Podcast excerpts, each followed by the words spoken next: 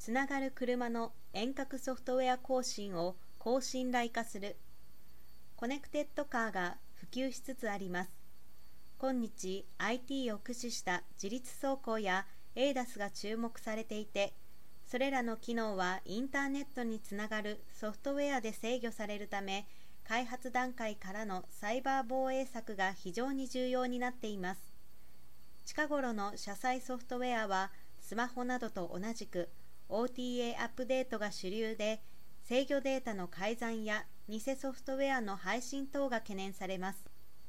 そこで自動車基準調和世界フォーラムは車両のサイバーセキュリティ対策に関するレギュレーションを制定しました。今年7月から適用が始まる同規定では OTA 対応車両は開発時製造時製造後のソフトウェアに対するサイバーセキュリティ管理システムによる証明が必要とされメーカーには同規定に対応した仕組み作りが求められます。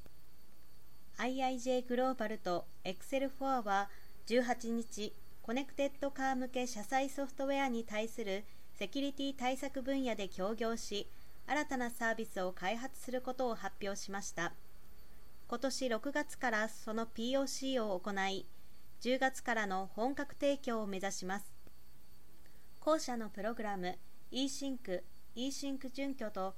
前者の IoT トラストサービスを連携させ OTA 更新時の安全性を証明する仕組みを開発しそれをアップデート証明書の提供と動作ソフトウェアの信頼性が確認できるコネクテッドカー向けセキュリティサービスとして自動車メーカーや車載機器ベンダーへ提供していきます。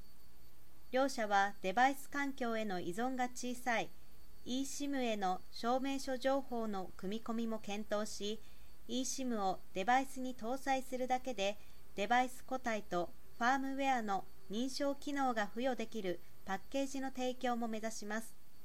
eSync クライアントに eSIM を搭載すればより簡単にソフトウェア認証機能の実装ができます。